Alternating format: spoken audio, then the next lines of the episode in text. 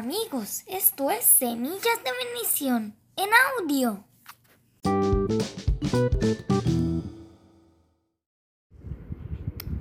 Hoy continuaremos con la historia de Salomón. La reina de Saba visita a Salomón. Dios bendijo a Salomón con muchas cosas. Cosechas abundantes, jardines maravillosos y muchas riquezas.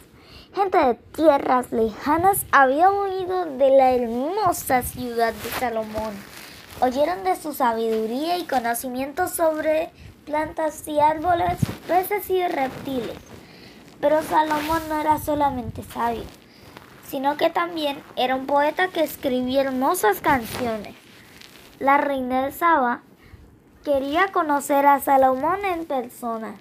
Hizo un largo viaje a Jerusalén y finalmente llegó al palacio. Las mesas estaban llenas de frutas y ricos manjares para comer.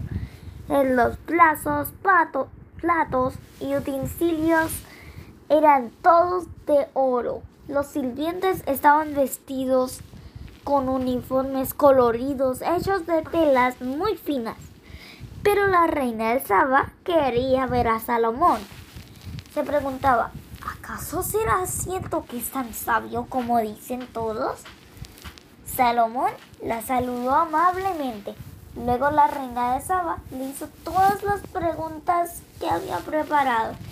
Y Salomón las contestó todas. No hubo nada que el rey no pudiera explicarle. Todo lo que escuché en mi país acerca de lo que has hecho y de lo que sabio o que eres es cierto, dijo la reina. No lo creía, pero ahora lo he visto con mis propios ojos.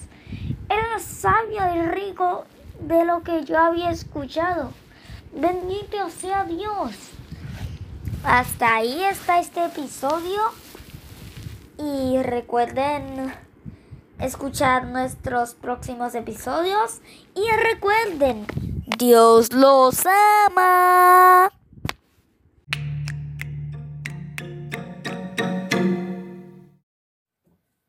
No se pierdan nuestro próximo episodio y recuerden, Dios los ama.